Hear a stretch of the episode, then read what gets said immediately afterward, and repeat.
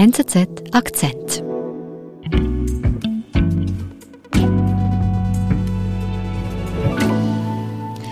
Andreas Rüsch, du warst kürzlich bei uns, hast uns von deiner Reise in die Ukraine berichtet. Seither ist ganz viel passiert. Wie geht es dir heute? sind aufwühlende Zeiten, die wir erleben. Äh, ja, ich, ich habe die Ukraine besucht vor wenigen Wochen und seither ist leider eine negative Prognose nach der anderen eingetreten. Und mittlerweile stehen wir vor der Erkenntnis, dass wir vor der schwierigsten und gefährlichsten sicherheitspolitischen Krise in Europa seit mindestens 70 Jahren stehen. Weil wir zuschauen müssen, wie ein Land, ein anderes Nachbarland massiv bedroht mit, mit Truppen und nun eben auch dazu geschritten ist, Teile dieses Landes, dieses Nachbarlandes faktisch für sich zu beanspruchen. In der Ukraine stehen die Zeichen auf Krieg. Wladimir Putins Rhetorik und das Vorrücken russischer Truppen deuten darauf hin, sagt unser Auslandredaktor Andreas Rüsch.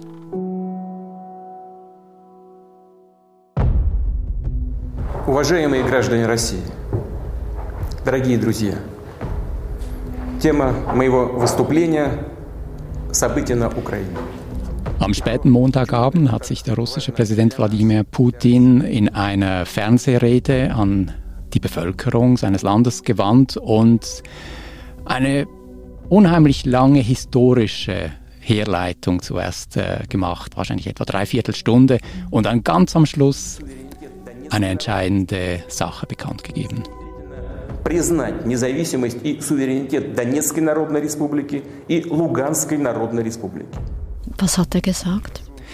Er hat mitgeteilt, dass Russland von jetzt an die Republiken, sogenannten Volksrepubliken Donetsk und Luhansk in der Ostukraine als unabhängige Staaten anerkennen wird. Was heißt das?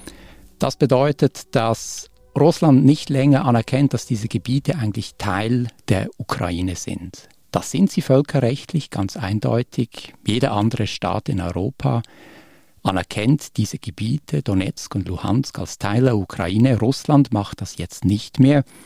Erstaunen kann das nicht wirklich, weil Russland letztlich die Verantwortung dafür trägt, dass es diese abtrünnigen Gebiete überhaupt gibt. Vor acht Jahren wurden die gegründet mit russischer Hilfe, mit russischen Waffen unterstützt, mit russischem Geld am Leben erhalten. Движение в сторону национализма, пещерного и агрессивного национализма. Und wie ist Putin hier aufgetreten in dieser Rede? Wie siehst du das? Ich war eigentlich schockiert über den Ton und den ganzen Habitus von Putin in dieser Rede, denn das war eine Brandrede, eine, eine Rede, in der er die Idee einer eigenständigen Ukraine richtiggehend zerzaust hat. Er hat sich lächerlich gemacht über diesen Gedanken und äh, das als Irrweg der Geschichte hingestellt, dass es eine selbstständige Ukraine gibt. Никто ни о чем не спрашивал. Du hast gesagt, eine historische Herleitung hat er gemacht. Was meinst du damit? Уже Сталин присоединил к СССР и передал Putin gefällt sich immer wieder in der Rolle des Historikers, der der Bevölkerung erklärt, wie die Dinge eigentlich in der Geschichte gelaufen sind und weshalb wir jetzt in der Gegenwart mit gewissen Fragen konfrontiert sind. Und die Ukraine ist ein ganz besonderes Steckenpferd von ihm. Er hat auch schon einen la langen Aufsatz einmal geschrieben im letzten Jahr darüber. Kurz gesagt, er leitet darin her, dass die Ukraine eigentlich ein klarer Teil von Russland sein sollte und dass es zwischen einem ukrainischen Volk und einem russischen Volk letztlich keinen trennenden Unterschied gibt, dass, dass beides Teile eines einzigen Volkes sind. была создана Россией. Historisch lässt sich sehr viel dagegen einwenden, aber es ist eine Sicht auf die Welt, mit der man dann eben auch in der Gegenwart Ansprüche auf dieses Nachbarland formulieren kann. Ganz klar eine Verletzung des Völkerrechts, denn man muss sich vorstellen, wenn eine Anerkennung von Teilgebieten der Ukraine kommt, heißt das ja eigentlich, dass man diese Ukraine als Staat nicht mehr anerkennt mhm. und damit die Integrität äh, dieses Landes ganz massiv angreift. Und das wiederum öffnet die Möglichkeit noch viel dramatischer in der Ukraine einzugreifen. dann sind eigentlich alle Dämme gebrochen. Also dass es damit auch eine Art Rechtfertigung gibt, Krieg zu führen. Das ist leider so und wenn man die Rede genau liest, bezieht sie sich ja eben nicht hauptsächlich auf diese Regionen in der Ostukraine, sondern ganz allgemein auf die Existenz der Ukraine. Putin spricht diesem Land das Recht auf eine eigene Existenz ab. Was ist denn unmittelbar nach dieser Rede geschehen? Was hat Putin dann gemacht? Der Montag war ganz generell ein völlig durchinszenierter Tag. Es gab eine Sitzung des Sicherheitsrates im Kreml, dann diese Rede.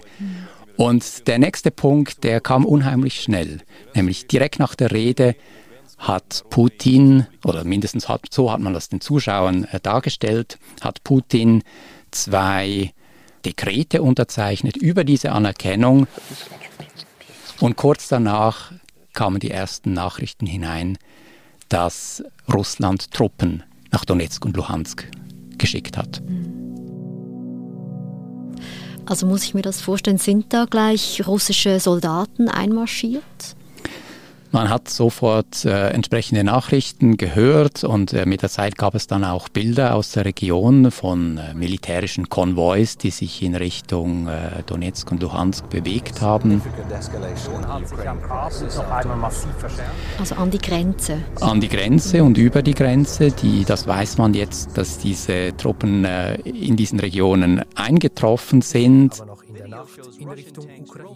Zusätzlich gab es am Dienstag auch äh, weitere Berichte darüber, über Explosionen und äh, seltsame angebliche Sabotageakte.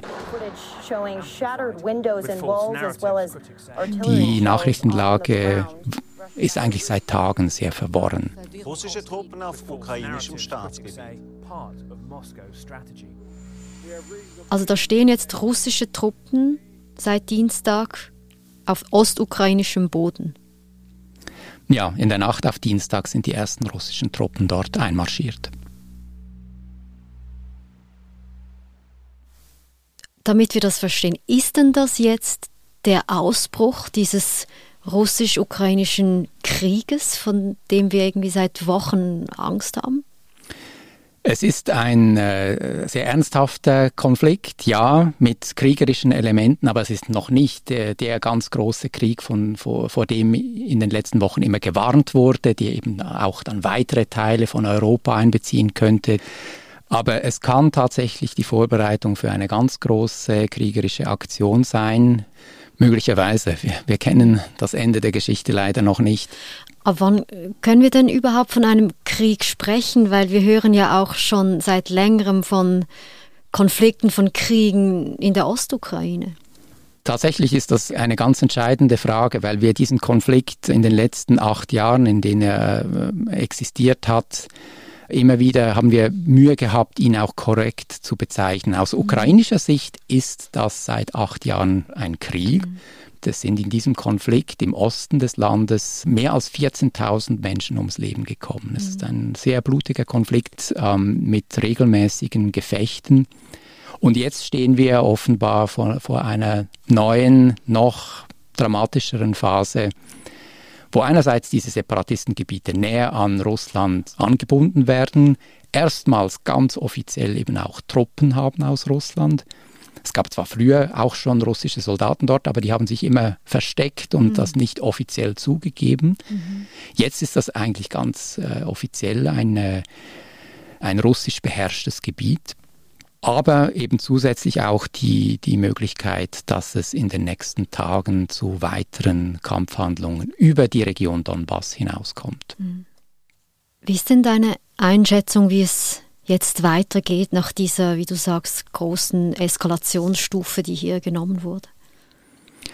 Ich glaube, wir müssen in verschiedenen Szenarien denken. Äh, eines ist, das wäre wahrscheinlich noch ein, eines der positivsten, dass Russland sich mit diesen beiden äh, Separatistengebieten zufrieden gibt und nicht weitere Ansprüche stellt. Aber wenn man die Rede von Putin eben genau anschaut, dann lässt das erwarten, dass die Ansprüche damit nicht äh, erfüllt sind.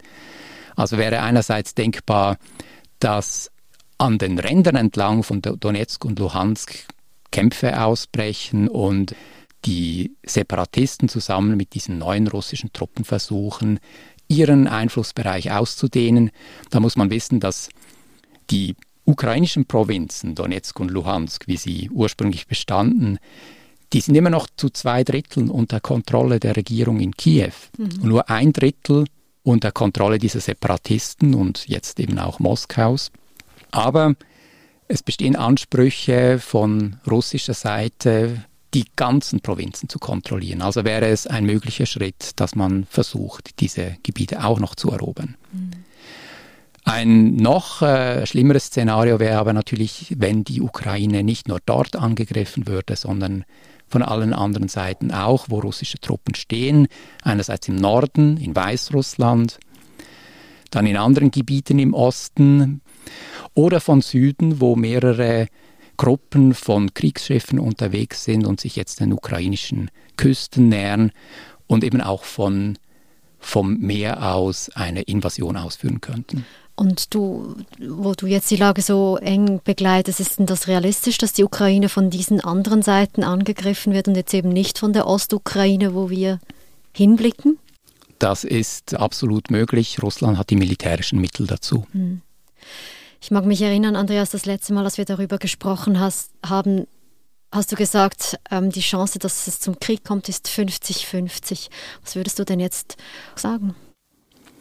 Also in der Zwischenzeit haben wir eben erlebt, dass Russland diesen Völkerrechtsbruch bereits begangen hat und diese Integrität der Ukraine je länger, je weniger mehr anerkennt.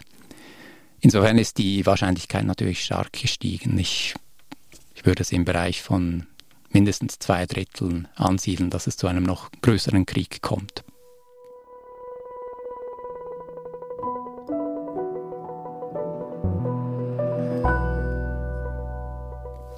Vielen Dank, Andreas.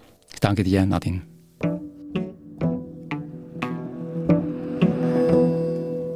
Das war unser Akzent. Ich bin Nadine Landert. Bis bald.